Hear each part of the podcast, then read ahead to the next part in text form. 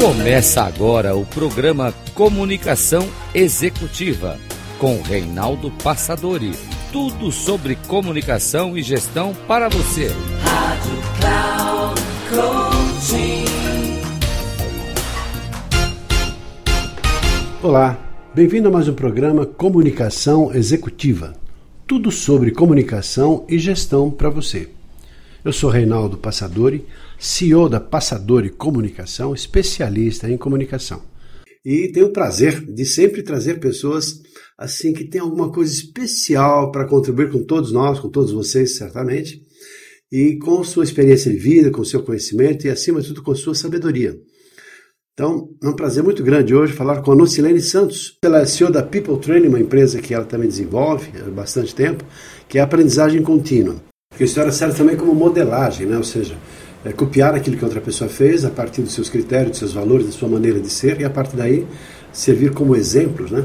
Exato. Também a, a história, é, eu entendo assim, que quanto mais uma pessoa desenvolve essa capacidade, essa habilidade, mais ela aumenta o seu poder.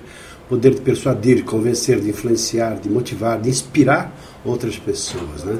Nesse contexto de, de que maneiras nós podemos utilizar a história. Você falou em vendas.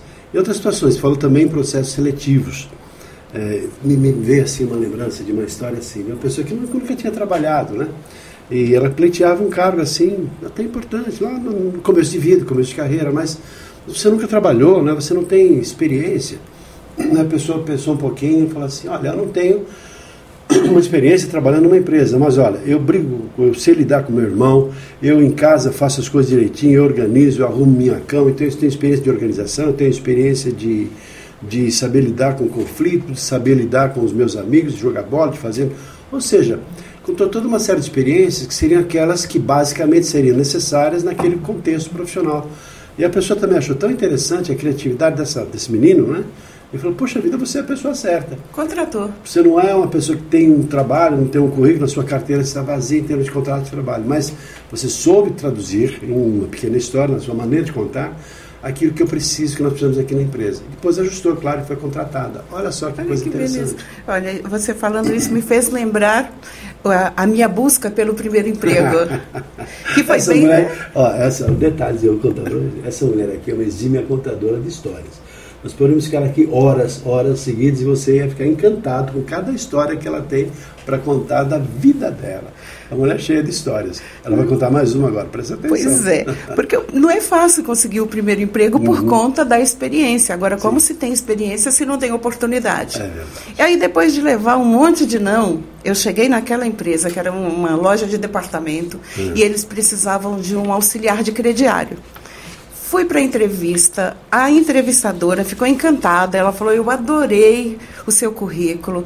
Você já vai levar a lista de documentos. Daqui a uma semana você volta.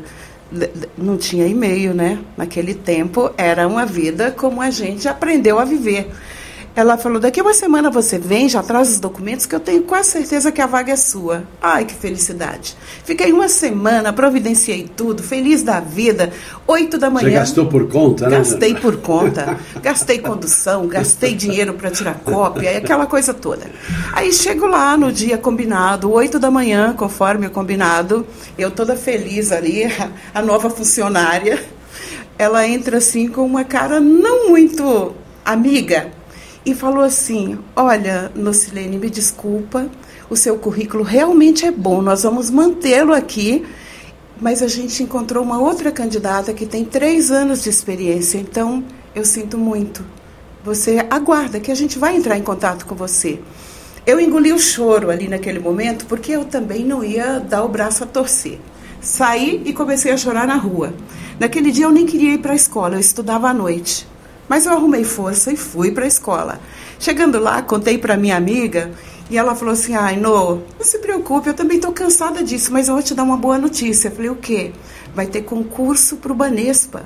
E se a gente passar no concurso, Aí, nossa, a responsabilidade é nossa. A gente não tem que se preocupar com experiência, a gente vai ganhar a experiência.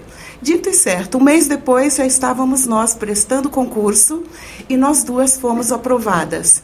E eu consegui construir a minha carreira bem sucedida dentro do banco. E aí, quando eu olho para aquele não, é uma ressignificação.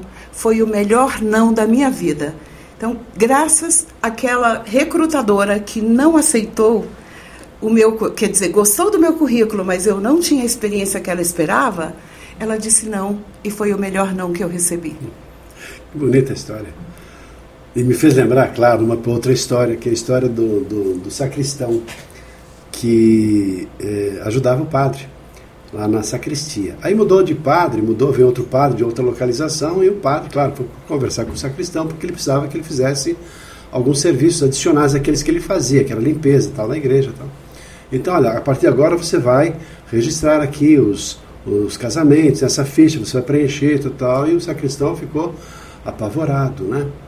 Mas por que? Qual o problema? Você não, né? Eu não sabe que eu, eu não sei escrever. E o padre falou: Poxa vida, eu preciso de uma pessoa preparada para fazer os registros, eu preciso de alguém que tenha uma certa habilidade né, de escrever, de conversar, eu preciso de alguém que saiba ler, até fazer algumas contas. E aí então o, o sacristão foi demitido. Para infelicidade dele, foi demitido, porque o padre precisava de alguém que tivesse essa certa habilidade, tal, era a exigência dele. E o sacristão, coitadinho, né? Sabia fazer nada. Mas aí foi demitido, mas tinha muito conhecimento, todo mundo gostava dele, era pessoa boa. E ele começou a comprar velas, começou a vender velas ali na porta da igreja. O pessoal chegava, queria ajudá-lo, dava uma gorjetinha, tal, tal. Então ele foi vendo e, e o pessoal comprava velas dele. Ele começou a ver o fornecedor, ele começou a produzir, via cera, começou a produzir algumas velas, ele viu que não era tão difícil. Ele começou a produzir a própria vela, claro, aumentando aí sua lucratividade. E assim ele foi pegando gosto, depois começou a fazer algumas velas lá para quando tinha primeira comunhão, punha uma, uma foto, uma decalcomunia, decal, decalque, decalque, né? Então já começava a ficar bonitinho, uma vela enfeitadinha, põe uma fitinha bonitinha, as pessoas compravam, e assim foi. Personalizou. Personalizou. Então ele começou a perceber que as pessoas gostavam, ele começou a, aí começou a decorar velas, começou a vender, e começou a vender tanto que começou a, a para outra pessoa que ia vender numa outra igreja, numa outra paróquia, lá do lado, vizinha e tal, e assim ele foi, foi crescendo. Montou equipe. Montou equipe, começou a crescer. Daí a pouco ele se tornou um empresário de velas porque era fácil, começou a ver matéria-prima, fazia velas perfumadas e velas decorativas. Então ele era muito criativo, apesar da simplicidade dele. Daí a pouco ele foi, então, depois de um tempo, montou uma empresa de velas, depois caminhão para entregar, né? alguma coisa foi crescendo, até que, puxa, muito bem sucedido na vida, né? Depois, assim, num dia que estava de férias, viajando por aí, alguém falou, poxa vida, conta a sua história, né? Não, história sim, tal, tal empresa de sucesso bem sucedida. Não, eu vou te dizer uma coisa, né? É, hoje eu sei ler e escrever, mas eu, a maior parte da minha vida foi analfabeto. Nossa, imagina se você não fosse analfabeto, né? Ele falaria, eu seria sacristão até hoje, provavelmente. Então, quando se fala assim que às vezes na vida da gente surgem alguns desafios, alguns nãos, na verdade estamos diante de novas possibilidades, novas perspectivas que podem ampliar possibilidades que a gente nem sequer imagina. Importante a gente perceber que a vida acontece, você que falou, acho que você matou a charada. A nossa vida é uma sequência ininterrupta de histórias. Histórias que contamos na nossa família, com os nossos pares, histórias que contamos na nossa vida profissional, na nossa vida profissional, na história dos nossos dinheiros. Enfim, nas, nas nossas histórias que acontecem a cada dia, a cada momento. Não é verdade, Lucilene? Verdade. É só pensar que nessa empresa com 38 anos, quantas histórias você hum. construiu ao longo desses anos e quantas histórias você transformou aqui dentro da hum. Passadori. Quanta gente veio aqui buscando um sonho e saiu com muito mais do que, do que aquele sonho que ela queria ter. Porque é o poder das histórias, Reinaldo. É, é, quando um conta uma história, o outro se identifica, traz a história dele e a gente vai aprendendo uns com os outros. Então a história no ensino e aprendizagem, ela é fantástica. Aqui no Brasil está começando agora. Eu estou super orgulhosa que na escola da minha sobrinha, que tem seis anos de idade, eles pegaram os desenhos da criançada, lá das crianças, e montaram livros infantis, Olha. contando a história da criança na cabeça Cada dela, um com a linguagem dela. Eu fiquei encantada, então eu fico feliz que as escolas já estão formando novos escritores, com essa ideia de construir a história, porque a história nada mais é do que a boa comunicação. Uhum. Quando a gente conta boas histórias, a gente se comunica melhor com o outro. Eu vou pedir daqui a pouco, no, porque agora você trouxe um assunto que eu acho que você vai ter muita coisa para falar a respeito disso. Porque eu queria que você falasse um pouquinho aqui para quem está nos assistindo da estrutura da história, algumas sugestões. Como é que eu conto uma história? Como é que eu monto? Começo, meio e fim. É, você falou que uma história tem começo, meio e fim, tem um objetivo, tem aí os outros personagens, o protagonista, etc. Enfim, tem uma série de recursos. Sim. E, obviamente, eu vou pedir que você deixe aqui algumas informações úteis para as pessoas que já querem entrar nesse caminho, querem aprender a contar uma boa história. Talvez até você já saiba contar uma boa história. Talvez não saiba que sabe. Mas uh, você falou de comunicação e, e história vinculada ao processo da comunicação. Então, no seu entendimento, qual a relação da história no processo da comunicação? Porque lidamos aqui com ajudando as pessoas a, a enfrentarem medos, timidez, ansiedade. Certamente temos muitas, pode dizer milhares de histórias que tivemos aqui a oportunidade de, de aprender lidando com tanta gente. Mas assim, pessoas que vinham lá com problemas relacionados à voz, falando depressa demais, ou devagar demais, ou de forma linear, ou problemas relacionados à comunicação corporal. A pessoa não sabia fazer um gesto, não sabia olhar, a expressão facial, ou não sabia organizar e estruturar um pensamento. E nós somos com ferramentas, métodos, sistemas, ajudando as pessoas nisso. Mas aí entra o requinte do processo da comunicação, que não é só falar bonito, usando bem a voz, o corpo e a postura. Aí entra toda a parte intelectual, e nessa parte intelectual é que entra essa magia que é lidar com a fantasia, lidar com a imaginação, lidar com a criatividade, transformação de pessoas por meio das histórias. Mas é, como é que você vê isso? De que maneira a história ela tem um impacto no processo da comunicação das pessoas? É incrível, já escutei muita gente aqui nessa sala, na sua sala de aula, ensinando storytelling, o módulo que está no curso de comunicação verbal. E como eu sou a terceira a entrar, eu vejo a evolução das pessoas desde o primeiro módulo até chegar ao final.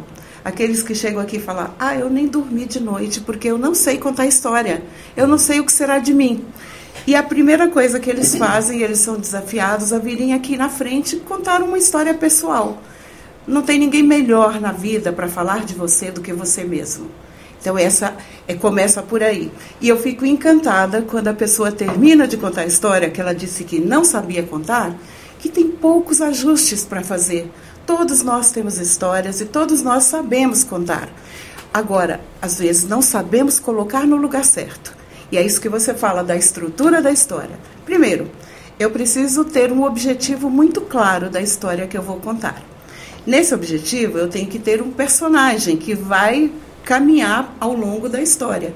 Essa personagem pode ser pessoas, pode ser produtos, que a gente também fala aqui um pouco do storytelling corporativo. Então, quando eu vou construir uma publicidade, por exemplo, um, uma, um marketing pra, para o produto, eu tenho que ter essa ideia, que mensagem que eu quero passar para o cliente. Então, primeiro eu tenho uma mensagem, eu tenho um objetivo claro, onde é que eu estou situada, eu, onde é que, que esse, o que, que vai acontecer com esse protagonista ao longo da jornada? Ele vai enfrentar obstáculos, ele vai ter conflitos, ele vai ter que tomar decisões, e aí chega o final da história, que pode ser o fim ou um novo começo.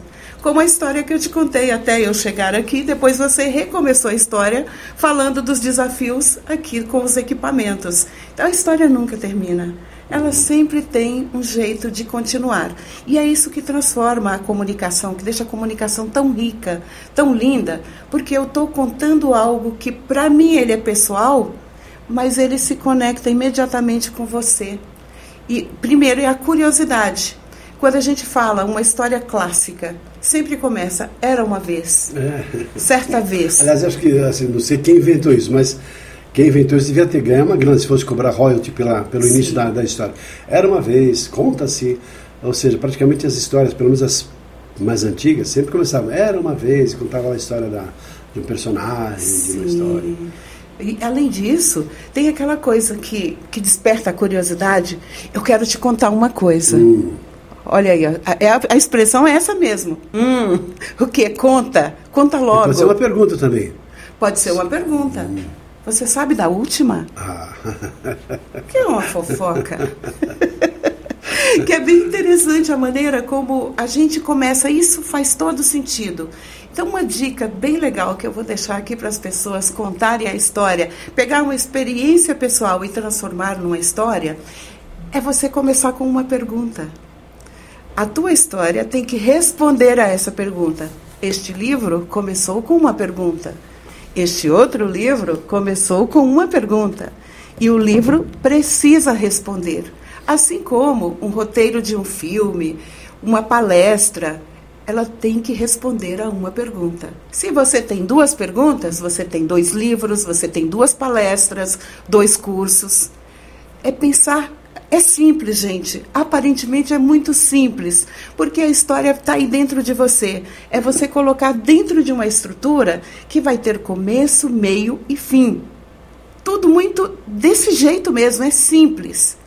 Basta você saber quais são os obstáculos que esse protagonista vai encontrar. Que tipo de conflito que ele vai ter que sentir, que são as emoções. O que, que é o conflito? No momento em que eu estava travada no trânsito e tinha um horário para chegar aqui na, na Passadore, ali entram as minhas emoções ficam aqui borbulhando, porque a minha responsabilidade com o Reinaldo é grande.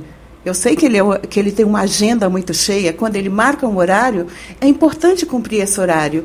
Eu valorizo demais o tempo. Então, imagina como é que ficou aquele conflito, aquela ansiedade aqui dentro de mim. O que, que eu faço? Aí vem essa questão que eu tenho que tomar uma decisão. O que, que eu faço? Eu ligo para o Reinaldo, falo com a Cris, ela que está intermediando a gente. De que maneira que eu vou resolver isso?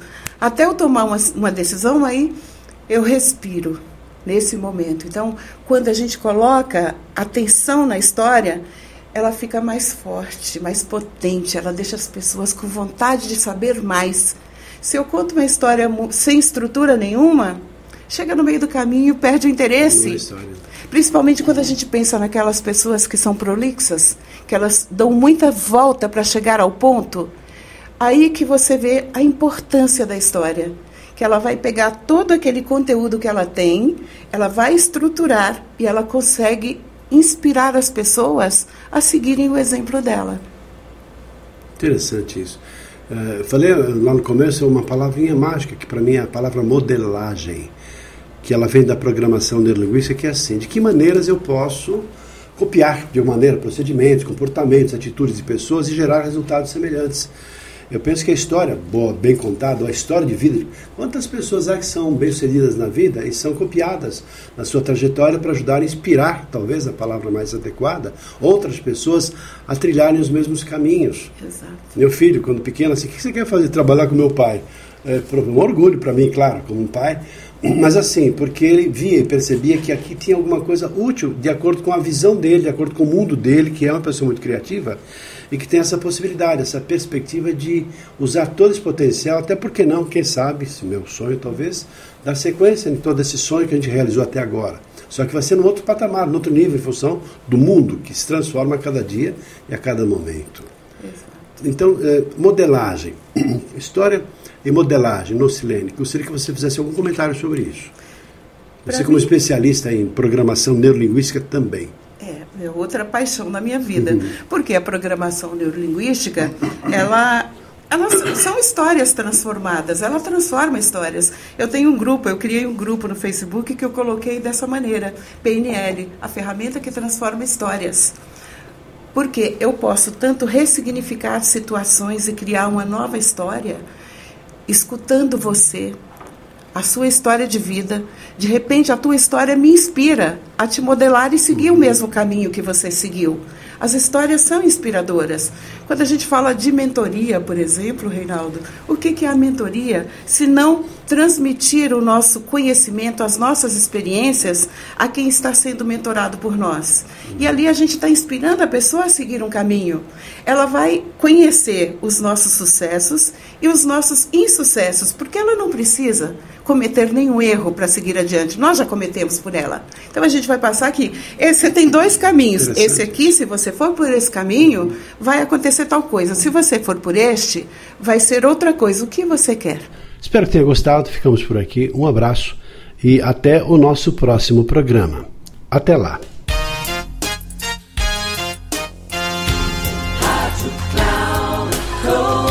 Encerrando por hoje o programa Comunicação Executiva com Reinaldo Passadori. Tudo sobre comunicação e gestão para você. Rádio